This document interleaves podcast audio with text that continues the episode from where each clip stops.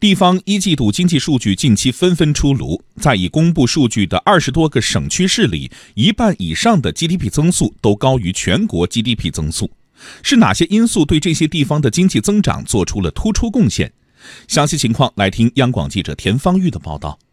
截至昨天，已有二十六个省区市晒出了一季度经济成绩单，其中十五个省区市 GDP 增速高于全国百分之六点四的增速，两个持平，九个低于全国水平。从经济总量来看，广东、江苏暂列前两位，这和去年同期的排位是一致的。两个省去年携手跨界了九万亿俱乐部，这样的经济表现也令人好奇，他们什么时候能够超越十万亿？从一季度的整体形势来看，广东 GDP 接近二点四万亿元，同比增长百分之六点六。广东省社科院宏观经济研究所副研究员宋宗红说，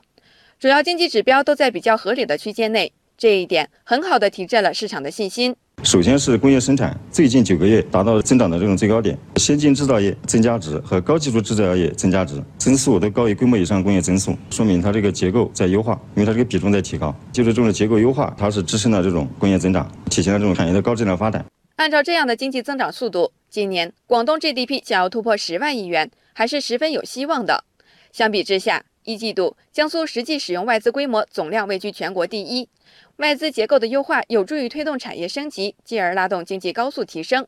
江苏省商务厅外资处处长汤大军说：“推动外资提质增效，一方面呢，在加大引进先进制造业和现代服务业项目上做好文章，更多的引进高质量的外资项目；另外一方面呢，更加重视存量的外资企业呢，通过引导鼓励他们提升能级，进一步的培育外资的总部。”企业和功能性机构，使得他们呢能够在我们江苏的经济发展中间呢发挥更好的作用。目前经济总量暂列第三的是山东，这也和去年同期一样。不一样的是，去年一季度山东还没有突破两万亿元。不过一季度 GDP 增速只有百分之五点五，不及全国水平。但是山东省发改委副主任关兆全却说，这是符合预期的。为什么呢？省委省政府谋划推进新旧动能转换，主动淘汰了一批落后的过剩产能，这种动能转换的空容期是符合预期的，是我们实现经济高质量发展必然承受的阵痛。从一季度经济增速来看，云南、贵州位居第一和第二，分别达到百分之九点七和百分之九点二。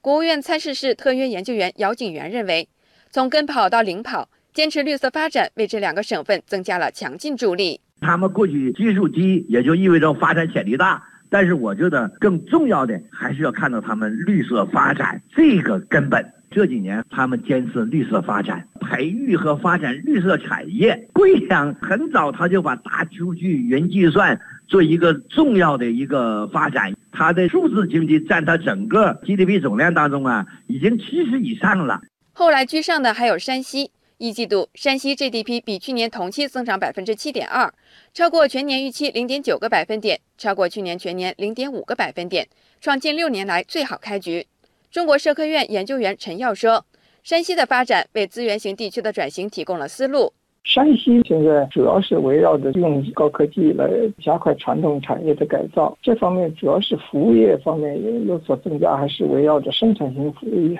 呃，为这个资源型企业转型啊提供一些包括研发的服务，包括这些物流业的这种发展，还包括一些金融的支持。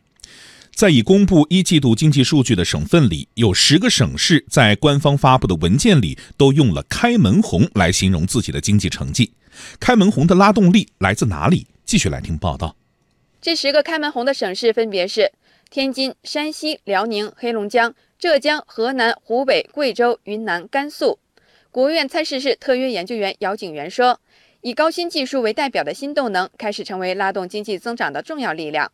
金融、信息服务、科技服务等现代服务业也在蓬勃崛起。如果进一步看它的结构的话，比如说在工业当中，高新技术产业增长的速度呢是普遍的高于整个工业的增长速度。那我们在投资当中也是这样。还有一个从大的结构上看呢，现代服务业的发展是在迅速。